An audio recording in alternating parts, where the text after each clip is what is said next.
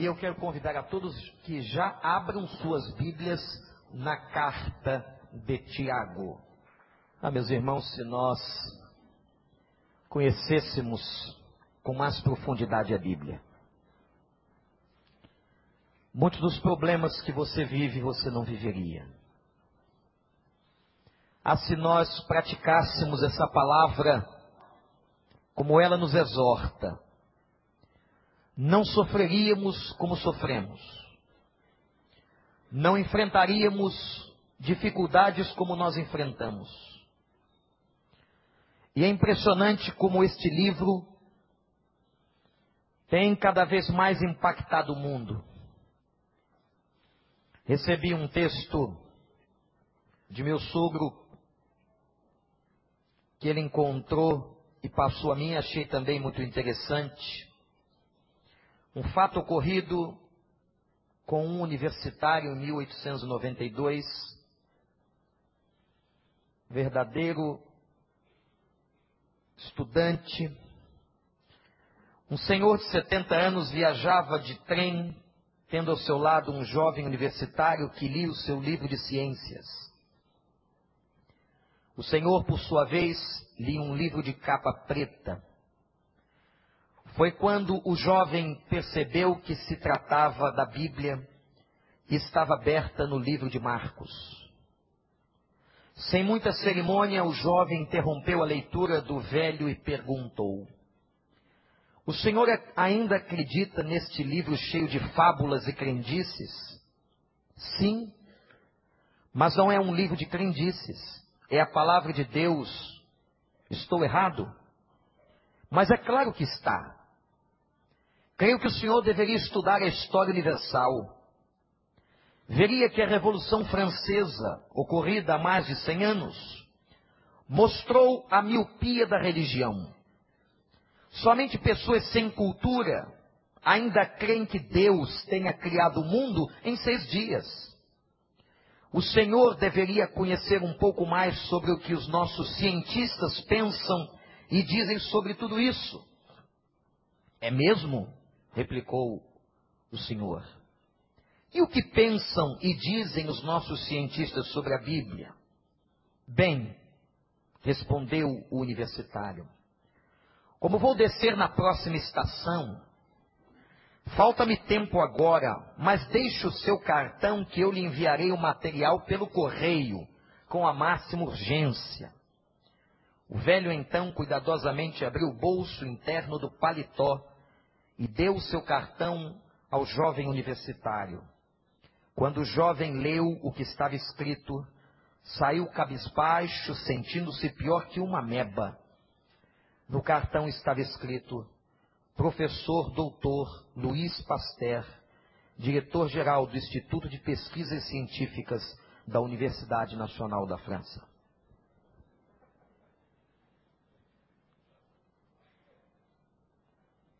A Bíblia é um livro fantástico. E fantástico é o livro de Tiago. Estamos começando nesta manhã uma série intitulada Reflexões em Tiago. E eu quero ler com os irmãos o primeiro versículo desta carta. Nós faremos este estudo durante os nossos cultos, inclusive quinta-feira. Provavelmente o terminaremos meados de julho. Teremos algumas interrupções por força de calendário, mas eu quero que os irmãos e conclamo a igreja a que acrescente a leitura de Tiago nas suas devocionais. Então você vai fazer o seguinte, preste atenção, membro da Igreja do Recreio. Você que lê a Bíblia diariamente, você vai acrescentar, você vai manter a sua leitura e você vai acrescentar pelo menos um pedaço do livro de Tiago. E durante todo o tempo da pregação, nesses dois meses, nós vamos refletir. Se você ler tudo e acabar logo, volte para o início. Eu me lembro que um dos meus professores de Novo Testamento disse: Eu já li o livro de Efésios 70 vezes. E eu ainda estou aprendendo com Efésios. A Bíblia é assim. Então a igreja vai, durante esse tempo, refletir em casa. Quando o pastor pregar, vai facilitar o seu entendimento. E quem sabe você vai tirar coisas novas que nós, como pregadores, nem vemos. Mas o versículo 1 diz assim: Tiago, servo de Deus e do Senhor Jesus Cristo, as doze tribos da dispersão entre as nações, saudações. É só isso. Hoje é só isso. Quer mais? O livro de Tiago é considerado o livro de sabedoria do Novo Testamento. O livro de Tiago está na mesma categoria, por exemplo, de Provérbios. O livro mais direto e mais semelhante à chamada literatura de sabedoria na Bíblia, dentro do Novo Testamento, é Tiago. Tiago é considerado como uma das oito epístolas gerais. A Bíblia tem oito epístolas gerais. Por que, que tem este nome? Por que, que a carta de Tiago é classificada como uma epístola geral? Geral porque não é destinada a uma pessoa ou a uma igreja específica. Presta atenção. Todas as cartas, e são oito, dentro do Novo Testamento, que não são destinadas a uma pessoa ou a uma igreja especificamente, são chamadas de cartas ou epístolas gerais. Vou dar um exemplo contrário. Carta de Paulo a Timóteo, a uma pessoa específica. Carta de Paulo à igreja de Corinto, a uma igreja específica. Carta de Paulo à igreja em Éfeso, a uma igreja específica.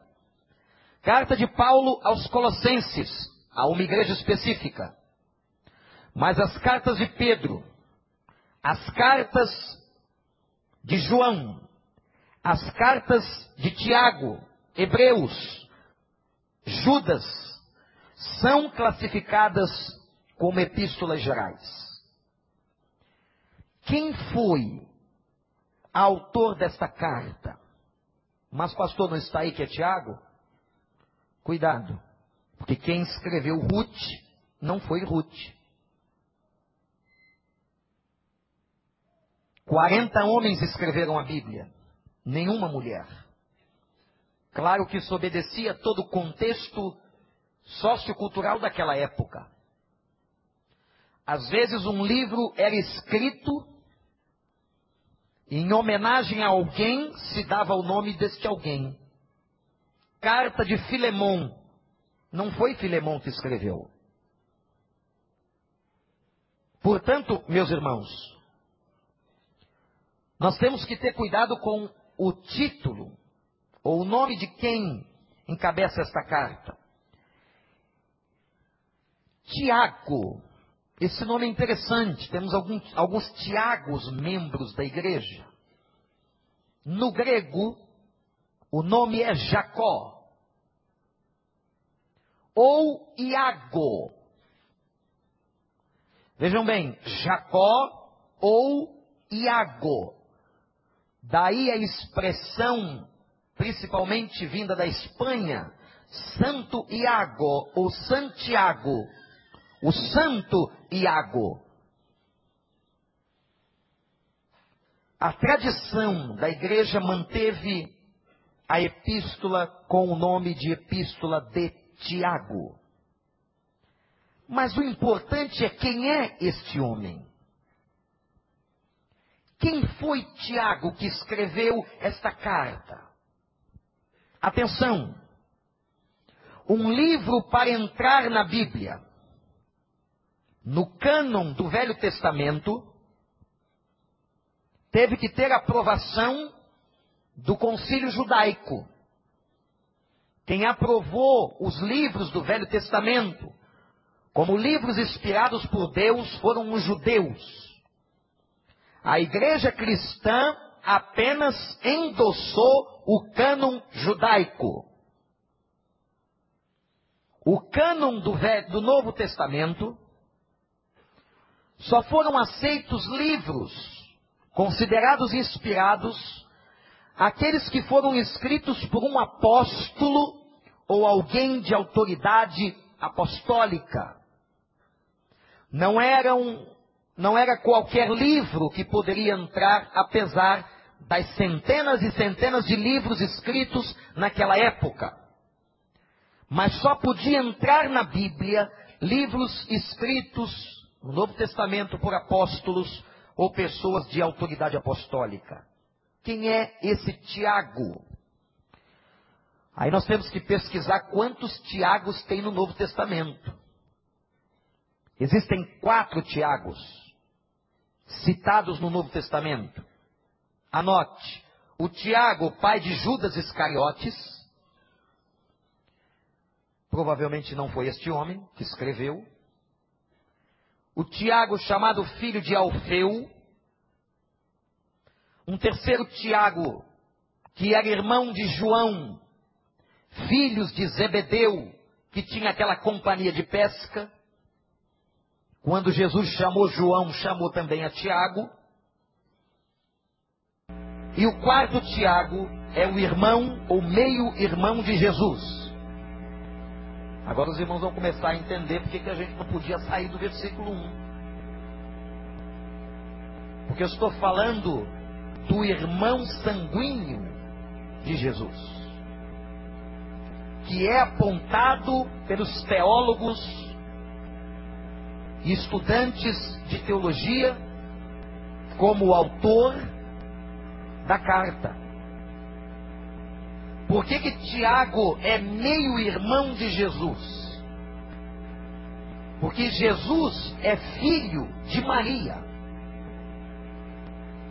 ela o concedeu do Espírito Santo.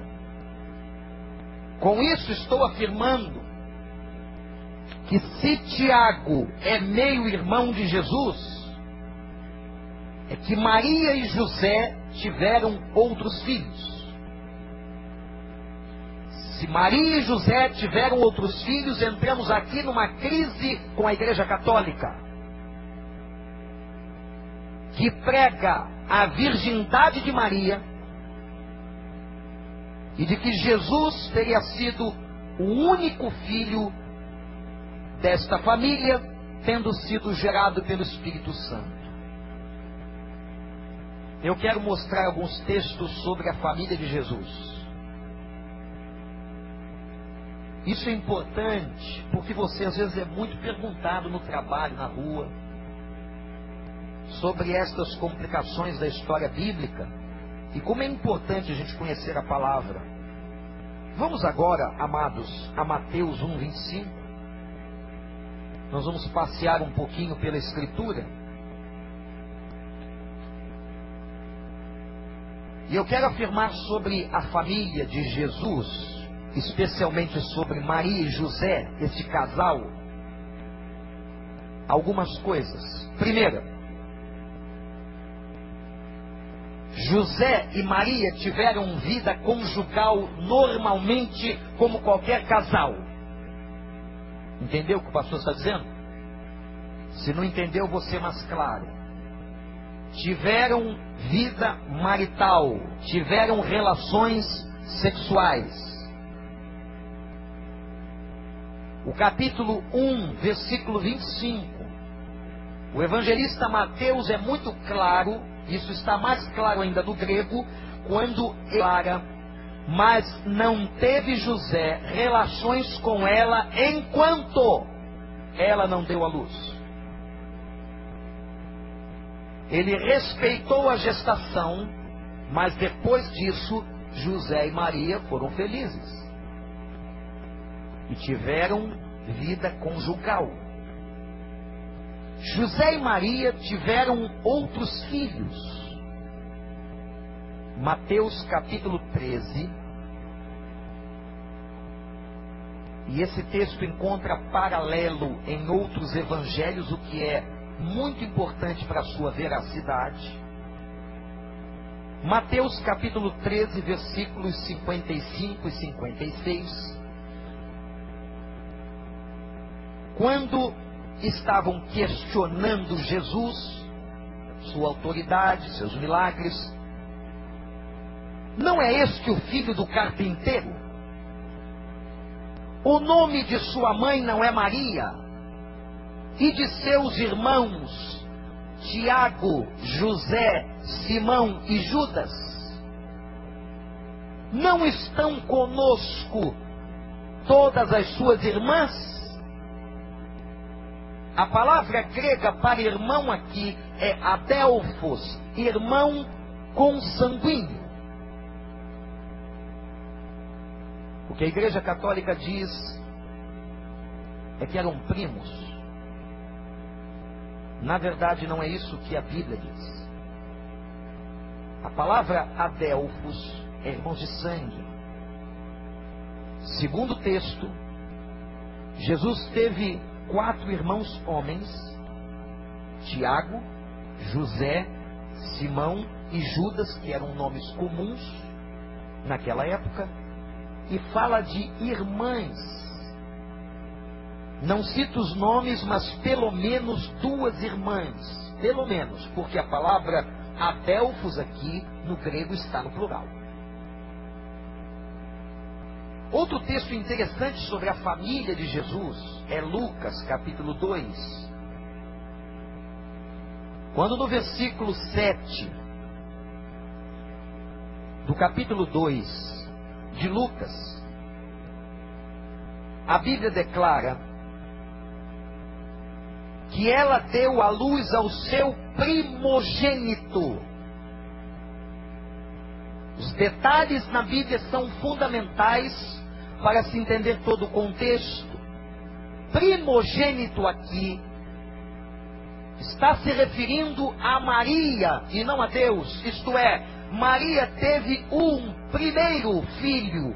O seu primeiro filho foi Jesus. Portanto, nós, evangélicos e protestantes, entendemos com clareza que José e Maria tiveram vida de casal, tinham vida sexual normalmente e tiveram outros filhos. A palavra anexios, no grego, que é para primo, não aparece aqui. Em textos que eu acabei de ler. As 15 referências, presta atenção, irmãos, isso é muito sério. As 15 referências aos irmãos de Jesus no Novo Testamento é usada a palavra adelfos. O que para nós com clareza Jesus Cristo teve irmãos consanguíneos, meio-irmãos, porque Jesus, na verdade, só tinha o sangue de Maria, porque fora gerado pelo Espírito. O próprio apóstolo Paulo, na epístola aos Gálatas, capítulo 1, versículo 19, abre para conferir. Faça como os crentes de Bereia os crentes da cidade de Bereia foram notados naquela época porque conferiam a pregação. Não porque duvidavam do pastor, mas para aprenderem. E Tiago é citado por Paulo, capítulo 1, versículo 19. Não vi nenhum dos outros apóstolos, a não ser Tiago, o Adelfos, irmão de Jesus. Portanto, não era só os evangelhos, mas a própria história apostólica da igreja cria que Tiago era irmão de Jesus. Portanto, este Tiago, que está na sua Bíblia, autor da carta que será alvo dos nossos estudos, Aliás, é uma carta magnífica, belíssima. Esse Tiago é o irmão consanguíneo de Jesus Cristo. Segunda coisa importante para a gente entender este livro é quando ele foi escrito, a data. Ora, este livro é considerado pelos teólogos como um dos primeiros, e para alguns, o primeiro livro escrito do Novo Testamento. Tiago foi escrito provavelmente na década de 40, entre 45 e 50. Aqui é uma outra informação interessante. A Bíblia, o Novo Testamento, principalmente, não está em ordem cronológica dos fatos. Tanto é verdade, e agora eu vou dar uma informação que muitos não sabem, os evangelhos, que são os primeiros livros que aparecem no Novo Testamento, foram provavelmente os últimos a serem escritos. O primeiro evangelho, com todos os registros, é escrito por Marcos. E Marcos serviu de base para os outros evangelistas: Mateus, Lucas e João. Cada um com seu estilo literário, cada um no seu contexto. O último livro da Bíblia a ser escrito, provavelmente, foi o Apocalipse. Já no final da vida de João, o mesmo João que escreveu o Evangelho e as três cartas mas Tiago deve ter sido o primeiro, se não um dos primeiros. E para quem ele escreve? Qual é o destinatário do livro de Tiago? Está aí, no texto que a gente acabou de ler. Olhem para a Bíblia, versículo 1, para quem que Tiago está escrevendo. Diz o texto para as doze tribos da dispersão. Que é isso? Tribo é uma nomenclatura, a divisão histórica do povo de Israel. Num determinado momento da história, o povo de Israel foi dividido em doze tribos. Portanto, os judeus eram reconhecidos como povo das doze tribos. O texto diz claramente em Tiago, aos das doze tribos dispersa entre as nações. Os irmãos já ouviram falar no movimento chamado diáspora. A diáspora foi o espalhar de judeus pelo mundo. Judeu é reconhecido porque ele é de sangue de um judeu e não pelo lugar de nascimento. Diferente do brasileiro. A questão da natalidade é distinta em alguns povos. Eu sou brasileiro porque eu nasci no Brasil. Mas com o povo judeu, não. É judeu aquele que veio de um ventre judeu, de uma mãe judia. Não importa se nasceu na Arábia, no Japão ou em Cuba. Será judeu aquele que tem origem no ventre judaico. Portanto, Tiago está escrevendo a judeus que estavam espalhados por várias partes do mundo. A nação de Israel povo escolhido de Deus, uma nação que recebeu muitos privilégios na história da humanidade, é verdade. Nós podemos observar a vida dos judeus e vemos, por exemplo, a grande prosperidade financeira. Quando a gente sabe que as grandes empresas de Manhattan e no mundo inteiro estão nas mãos dos judeus, mas não há povo na terra que mais sofreu. Que coisa interessante. O povo que talvez tenha recebido as grandezas das promessas, por ter sido o povo escolhido. E você vai perguntar para mim, pastor, por que, que Deus escolheu os judeus? É problema da soberania de Deus. Deus escolheu os judeus para proclamarem ao mundo a realidade celestial e a vinda do Messias. Mas os judeus falharam. É por isso que a igreja cristã é chamada de novo Israel de Deus. Porque o novo Israel de Deus, a igreja, tem que continuar a missão de proclamar ao mundo a salvação. Os judeus falharam por uma questão básica. Não creram em Jesus como Messias. Mas a Bíblia diz ainda, estou fazendo um parênteses sobre os judeus, que nos últimos dias haveria a conversão de um remanescente, de que judeus se converteriam. E meus irmãos, temos notícias, e eu mesmo vi com os meus próprios olhos em Israel, de uma grande massa de judeus ao redor do mundo que estão se convertendo. Que estão reconhecendo que o Messias que tanto esperaram era realmente Jesus. Na nossa igreja, temos alguns judeus convertidos a Cristo. De ventre de uma judia, mas que tiveram uma experiência com Cristo. Tiago então escreve aos judeus espalhados no mundo, mas aos judeus crentes. Tiago não está escrevendo a qualquer judeu, não. Ele está escrevendo aos judeus espalhados por todas as nações. E por que que Tiago escreve?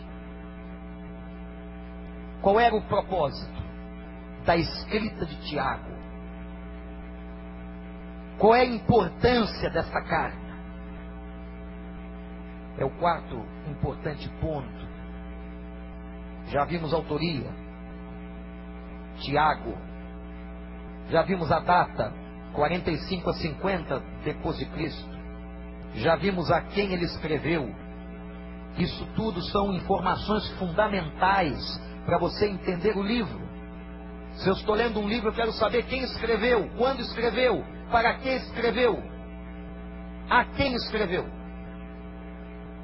E agora nós vamos chegar à importância desta carta. Por que, que nós estaremos estudando esta carta? Porque é uma das cartas mais importantes do Novo Testamento.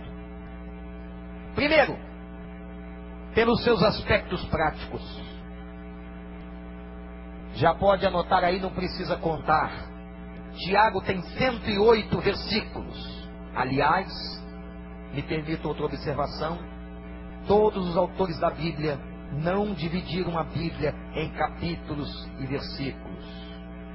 Isso foi feito no século XVIII por um cardeal chamado Steve Langston, que dividiu a Bíblia para facilitar a leitura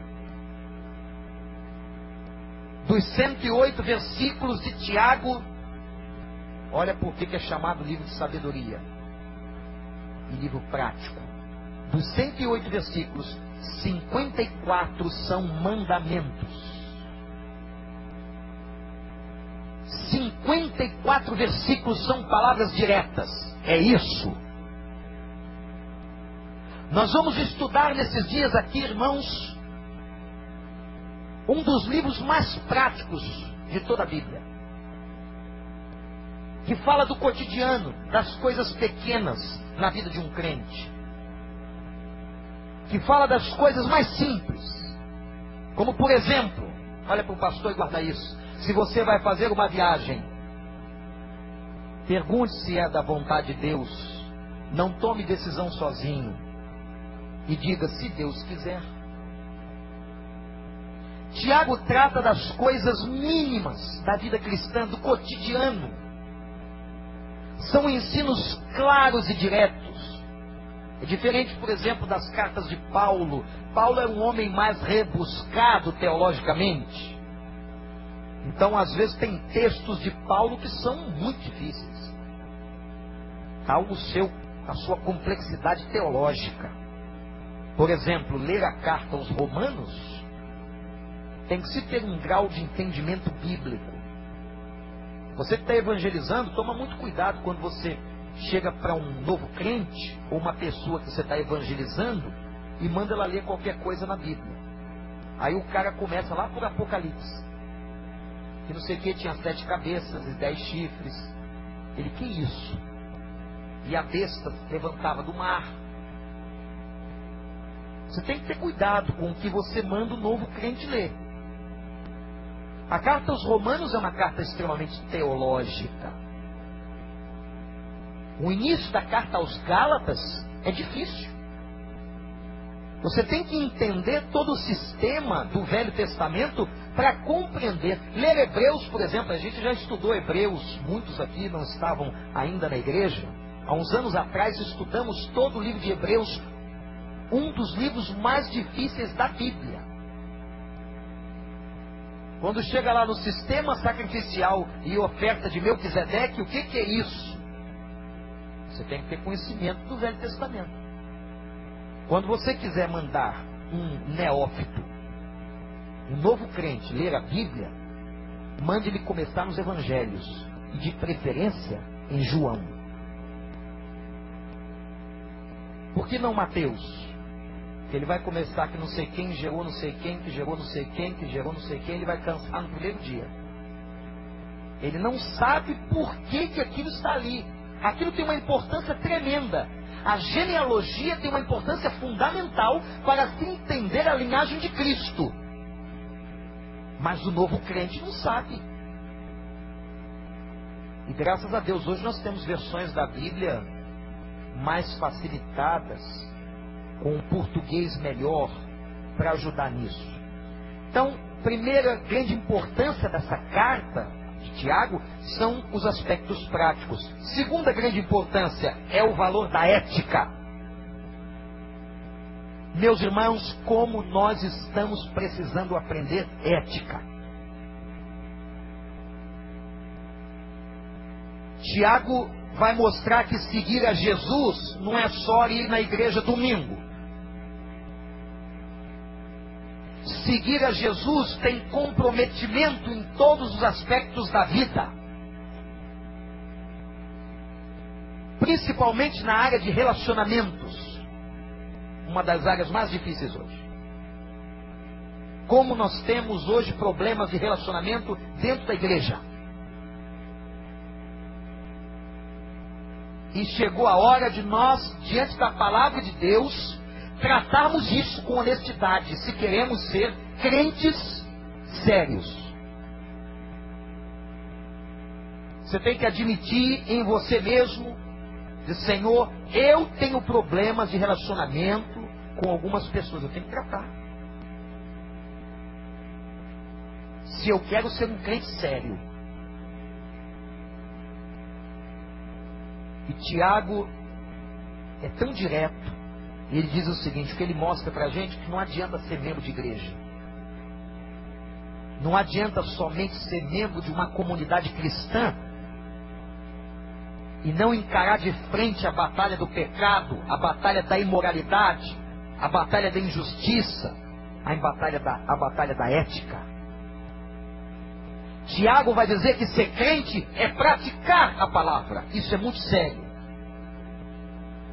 Os nossos templos estão cheios de pessoas. Mas quantos são crentes?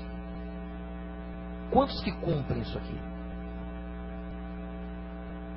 Quantos que realmente vivem aquilo que escutam, que leem, que refletem? Serão meus amigos, disse Jesus, se fizerem o que eu vos mando. Não adianta vir para a igreja todo domingo, apenas para cantar os louvores e para criar os filhos num bom ambiente. Estamos aqui por um motivo muito sério de algo que aconteceu na nossa vida pessoal. E formamos e constituímos um corpo chamado igreja. E não é fácil. Não é fácil viver nesse corpo. Mas a gente precisa aprender o que a palavra e como a palavra nos ensina a ética e o viver como um crente sério. Precisamos refletir sobre o significado da nossa profissão de fé. O dia que você diz assim, eu sou crente, eu professo Jesus Cristo como Salvador, em que, que isso implica? Ele gastou um capítulo inteiro tratando de um problema muito grave nas igrejas, que é o problema da maledicência. Todo o capítulo 3 é uma ferida do coração de todos nós, porque nós falamos demais.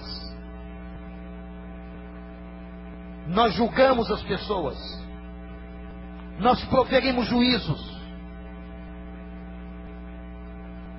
nós dissemos coisas que não sabemos, nós levantamos falsos testemunhos, não fazemos o que a Bíblia manda, que é ir ao outro, ir a quem de direito e perguntamos a terceiros. E terceiros, que também não cumprem a palavra, falam para terceiros e para quartos aquilo que não tem que ser dito.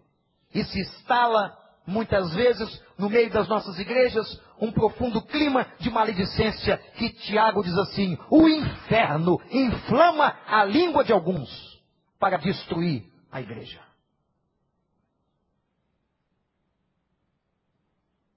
Queremos tanto e às vezes com tanta altivez espiritual punir alguns.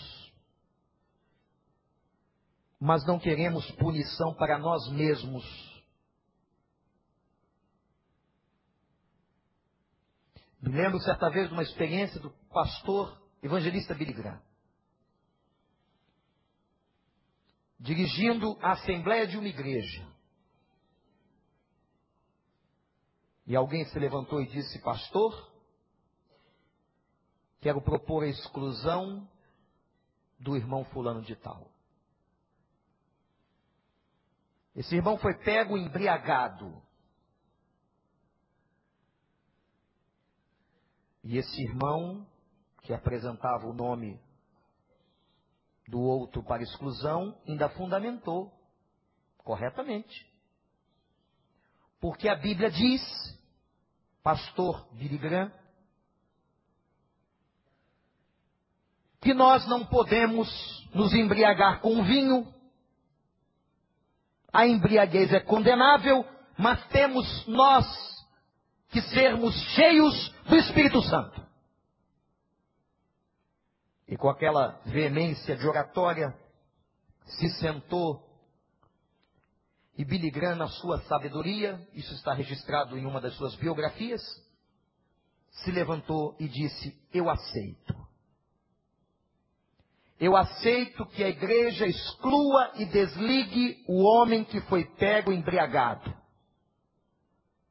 Mas também proponho que todos aqueles que não estiverem cheios do Espírito Santo sejam igualmente desligados.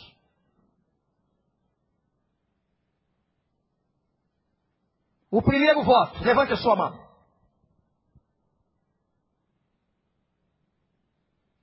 Até que alguém se levantou e disse: É, pastor, é melhor nós tratarmos a ovelha ferida. É melhor mesmo. Mas com essas palavras, com capa de piedade, muitas igrejas são destruídas. E não se iludam com uma interpretação diabólica de que alguns dizem assim: as portas do inferno não prevalecerão contra a igreja. Isso é texto, aliás, isso é palavra de Jesus. Mas ele está falando da igreja contra o corpo místico no mundo. Ele não está falando que a primeira igreja batista do Recreio ou a igreja batista da Barra não podem fechar as suas portas. Podem sim. Ele está falando que a sua igreja triunfante no mundo não será vencida, mas que organizações locais. E quantas não foram fechadas? Temos o exemplo claro da Europa e dos Estados Unidos, de igrejas que foram vendidas para shop centers. Já lhes contei a minha experiência em Coventry, na Inglaterra, quando numa catedral para 5 mil pessoas, tinham apenas 100 velhinhos. Não havia crianças, nem adolescentes, nem jovens, nem adultos de meia idade. E quando eu e o pastor Gaiki nos aproximamos, o Garay esteve conosco. Ele perguntou uma senhora onde estava o povo daquela igreja. E aquela senhora emocionada disse: Nós falhamos. Já fomos uma grande igreja. Dizem os antigos que Spurgeon andou por aqui, o príncipe dos pregadores. Mas hoje, somos apenas um templo de visitação turística. Muitas igrejas locais fecharam as portas. E sabe quem matou? Não foi Deus, não. Que Deus não mata a igreja. Quem matou foram os crentes. Com seus pecados, com as suas maldades e principalmente com o pecado da maledicência, que destrói a vida de tanta gente. Irmãos, Tiago nos ajudará a uma reflexão profunda e pessoal da nossa profissão de fé. Será que somos mesmo aquilo que pensamos que somos?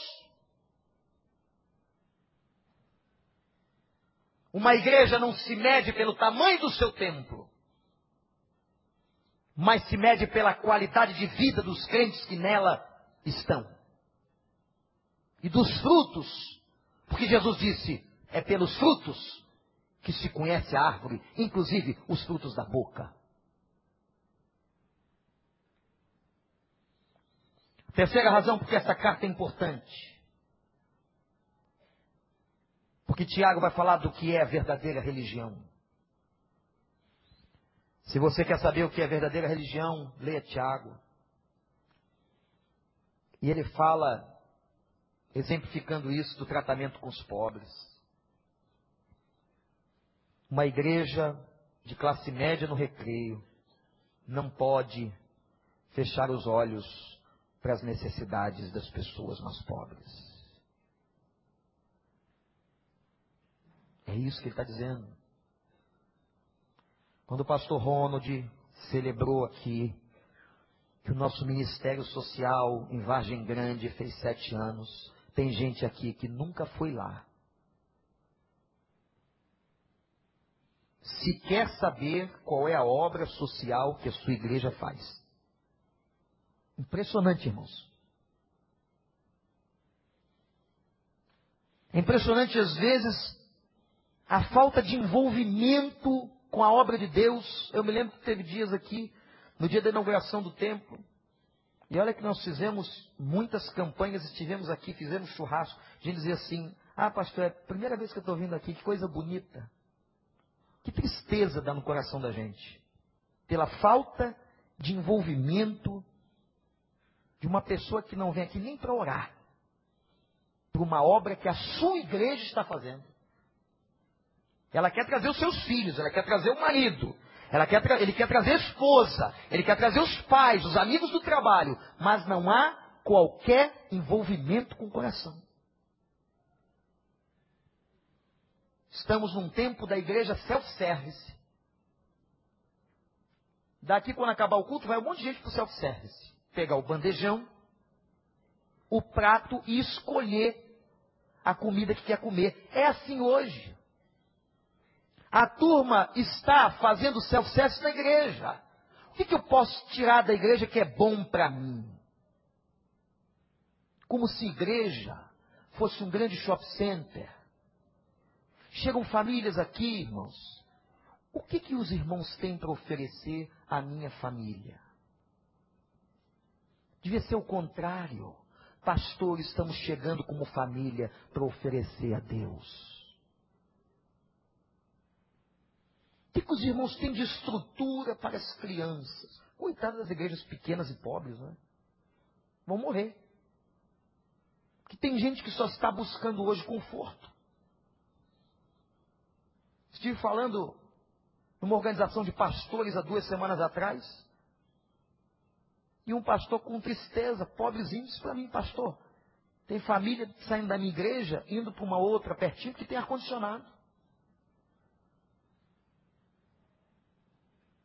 Essa é a mentalidade de um momento na história da igreja triste em que as pessoas vão à igreja para serem servidas.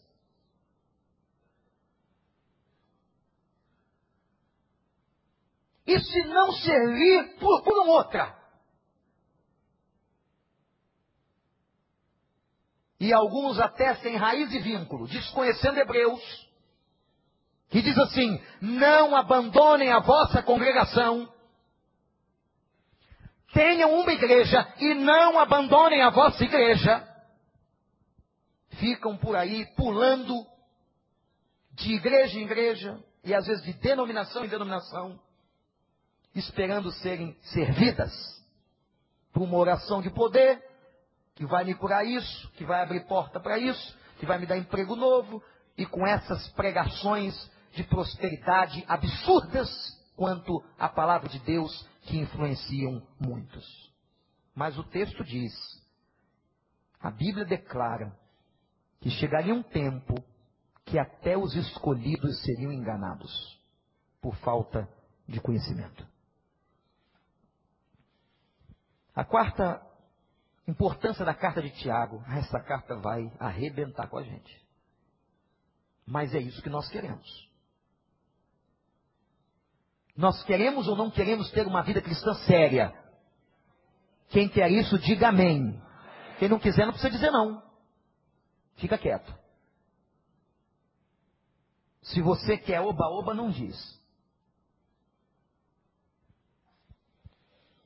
Ele fala do valor das obras. E aqui a carta de Tiago sofreu. E um dos grandes oponentes desta carta foi Martim Lutero. Eu entendo Lutero hoje. Mas naquela época ninguém podia entendê-lo, ele era o pai da reforma. E ele rejeitou, ele tirou Tiago da Bíblia. Por quê? Porque ele lutava contra uma igreja, que era a Igreja Católica Romana, que pregava a questão das obras como fonte e ponto de salvação. Ora, ele estava defendendo Romanos, a justificação pela fé, valorizando a graça de Deus. Quando ele se depara com o texto de Tiago, ele chega à conclusão: isso vai fazer mal. E Lutero, no meio da sua grande reflexão teológica, ele rejeitou o livro de Tiago e tirou. Aliás, não foi só Tiago, ele considerou alguns livros no Novo Testamento secundários. Mas, gente, Lutero era humano. Aí é que está o problema.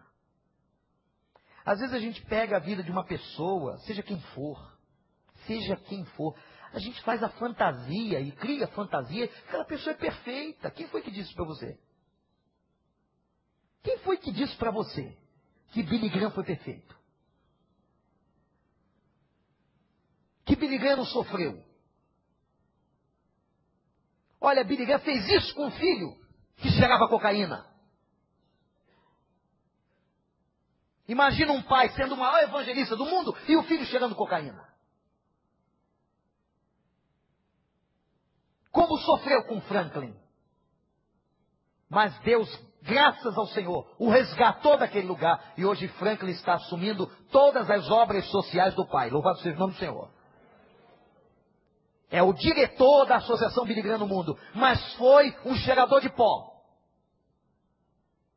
Como aquele homem não deve ter sofrido. Quem foi que disse que nós somos perfeitos? Quem foi que disse que Lutero era perfeito, apesar de pai da reforma? Aliás, tem alguns que dizem que chegou um momento que ele até alucinava, que via demônio em tudo quanto é lugar, e na casa dele, lá em Wittenberg, está a marca na parede, até hoje, de um tinteiro que ele jogou na cara do demônio. Não tinha demônio, acertou a parede, está lá a mancha. É lugar turístico em Wittenberg. Irmãos, temos que ter uma fé mais amadurecida. Eu acho que o que a igreja brasileira e cristã clama no mundo hoje são crentes mais maduros. E não tão infantilizados, tomando leite o tempo todo, não aprendendo, não vivendo a palavra. Mas depois a igreja cristã reconheceu o livro de Tiago como um livro fantástico para entendermos o valor das obras. As obras não salvam, mas as obras são consequências da vida de quem já é salvo. Aleluia.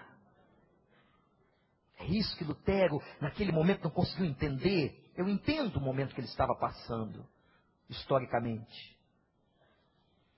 Eu quero concluir a introdução do primeiro versículo. Tiago, irmão de Jesus, se tornou pastor da igreja de Jerusalém.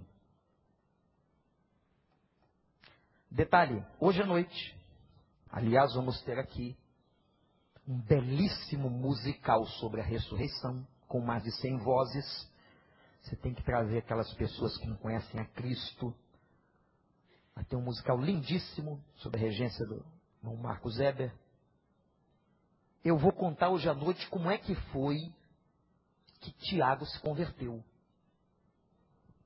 Porque a Bíblia diz que os irmãos de Tiago, ou melhor, os irmãos de Jesus, Tiago, Judas e os outros, não criam em Jesus. Eu imagino até como foi difícil.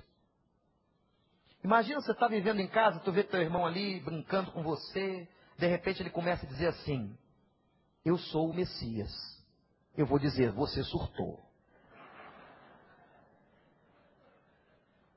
Você ficou doido. Você sobe na árvore comigo. Você come lá em casa como eu como. Você dorme no mesmo quarto. Que história é essa? Que você é Messias. Acha que era fácil? A Bíblia diz que nenhum dos irmãos de Jesus criam nele. Nenhum. Como é difícil viver a coisa dentro de casa, não é? É por isso que a Bíblia diz assim: o profeta na sua terra não tem honra. Sabia disso? O profeta é só honrado lá fora, na terra dos outros. Na sua terra, isso é bíblico. Nenhum irmão acreditava nele. Como é que ele se converteu? Como é que esse cara se tornou pastor e líder da principal igreja, que era a igreja de Jerusalém? Alguns mais apaixonados, a igreja batista de Jerusalém, pelo amor de Deus. Os batistas só surgiram no século 17.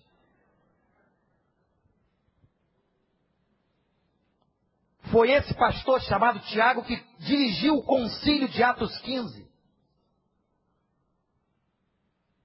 Foi esse pastor chamado Tiago que foi o responsável pela entrada dos gentios na igreja.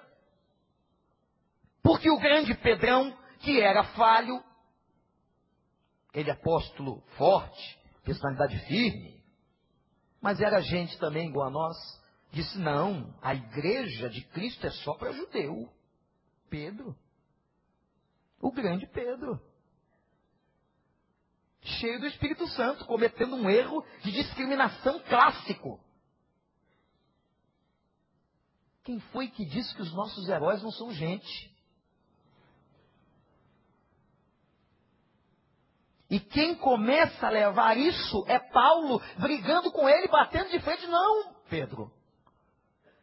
Eu fui chamado para pregar aos gentios. O que aconteceu lá em Atos capítulo 2, no cenáculo, quando o Espírito Santo desceu, aconteceu na casa de Cornélio. E Cornélio é gentio, Pedro.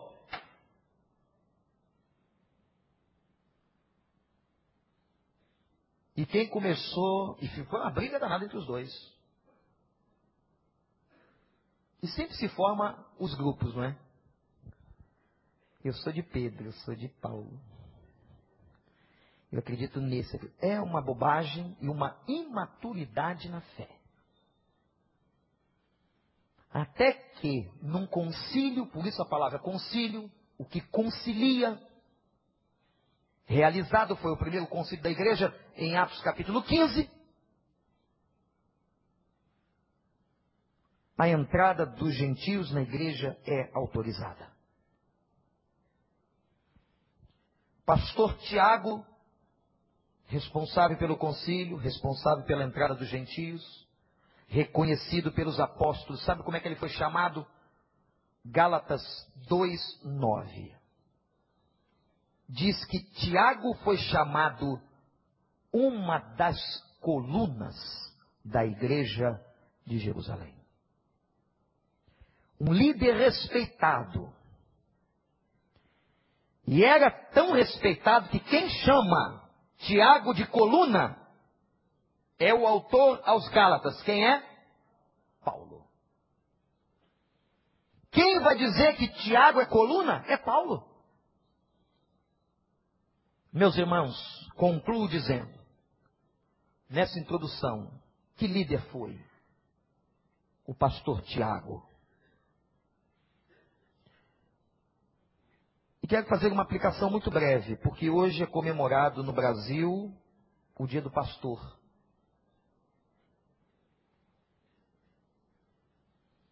Que imagem controvertida. Muitas igrejas hoje estão fazendo homenagens aos seus pastores. A gente tem um pouco de dificuldade aqui, a gente mesmo barra coisa e porque muito mais do que entregar um presente, a igreja tem que entregar a Deus orações pelos seus pastores.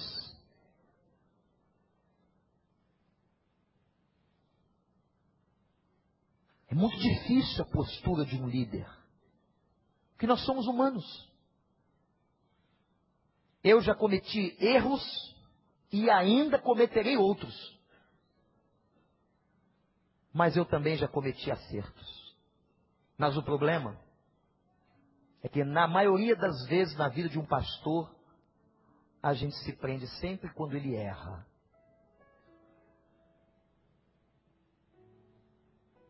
Você tem orado e você ora pelos pastores que Deus colocou para velar pela tua alma, pela tua família? Só você pode responder. A gente tem que acostumar um pouquinho nós pastores, e sabemos que quando a gente entra no ministério é barra pesada. E depois, lendo um pouquinho a vida de Moisés, o cara tira o povo de Israel do Egito, levanta a vara e Deus abre o mar. O que Moisés fez, nenhum pastor vai fazer, não, hein? Aquilo ali é coisa séria. Depois ele vai e clama, e Deus fecha o mar em cima dos egípcios. E depois esse homem sobe no Monte Sinai e volta com o rosto resplandecendo. E sabe o que, que o povo fez? As ovelhas de Moisés se reuniram para matá-lo. Era a mesma coisa que agora chegássemos assim, pastor, por que vocês não nos deixaram na Genária de Carvalho? Lá era melhor. Depois de que tudo que Deus faz, queriam matar Moisés. Quando eu leio isso, eu digo, ah, Wander, quem é você? Eles queriam matar Moisés, o que, que não vão fazer contigo? O que, que não vão fazer contigo? De ser bobo.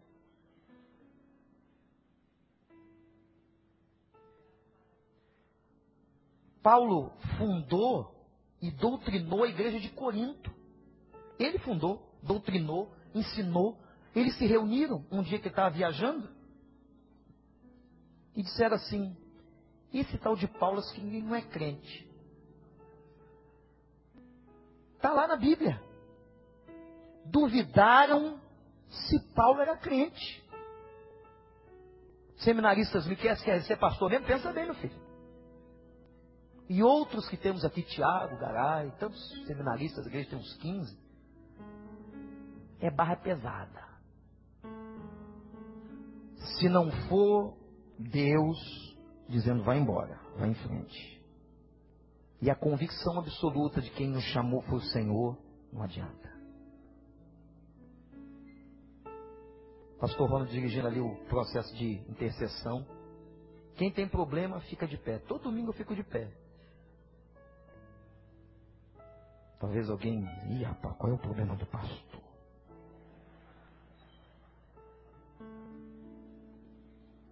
Mas que bom que Deus fala com a gente também.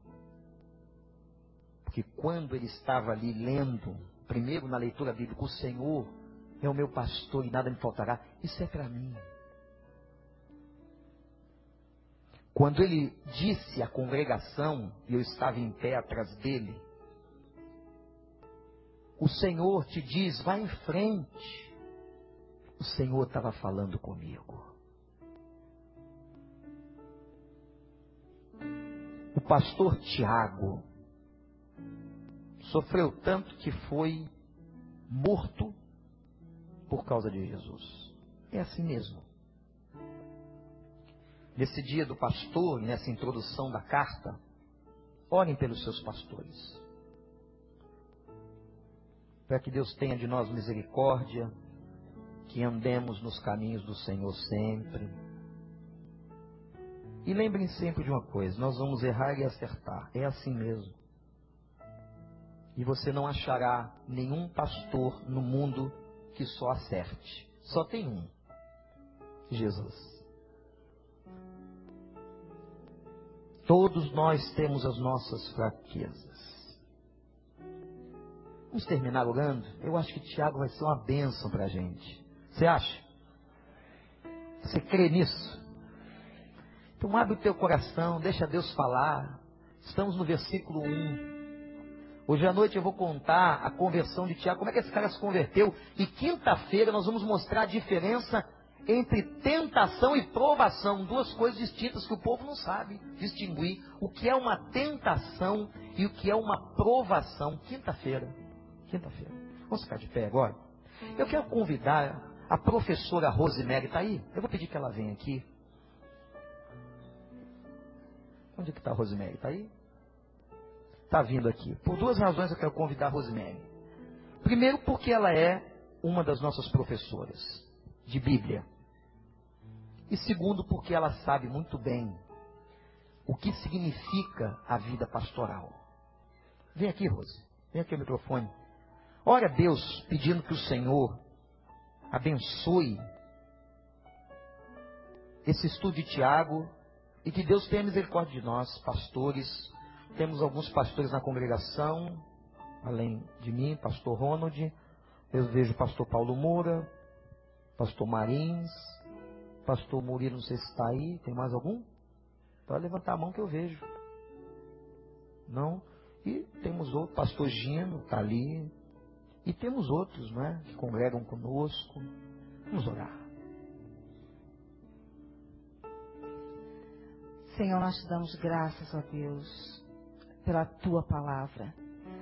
Senhor, nós te damos graças pela oportunidade de estudarmos, Senhor, esse livro e te pedimos, ó Pai, que tu revistas o teu ungido de graça, de sabedoria, que o espírito de conhecimento seja derramado abundantemente sobre o teu ungido, ó Deus, para ministrar ao teu povo e à tua igreja a preciosidade da tua palavra.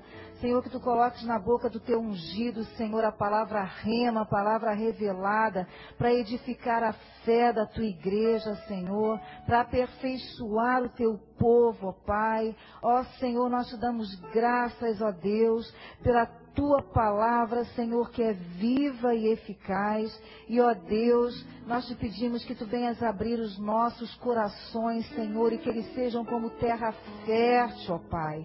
Que os nossos corações sejam como campos preparados para recebermos a chuva da tua doutrina, como um dia Moisés orou que caia a tua doutrina, como chuva, chuva que regue a terra. Ó Pai, nós te pedimos essa chuva, Senhor, sobre o teu povo, sobre a tua igreja. Ó Deus, nós te damos graças, ó Pai, pela vida dos pastores da nossa igreja. Senhor, nós te pedimos, Senhor, que tu passes em revista cada um dos teus servos, que tu ajustes, Senhor, as armaduras dos teus ungidos. Senhor, que tu cubras os teus servos, Senhor, com graça, com força, com ousadia, com intrepidez. Ó Pai, sabemos que as setas vêm, Sabemos que as dificuldades vêm, mas como um dia Pedro orou, Senhor, nós te pedimos, ó Pai, nessa manhã, que, ó Pai, quando vierem as lutas, as tentações, as dificuldades, os teus servos possam dizer diante de ti, ó Pai, que mais intrepidez ainda eles querem ter para poder proclamarem a tua palavra. Ó Pai, da graça, da força, sustenta os braços do teu servo e, ó Deus, que eles possam apresentar apresentar, apresentar, Senhor, diante de Ti, ó Pai, nós como ovelhas nesse pastoreio, ó Pai, como motivo de alegria para os Teus servos.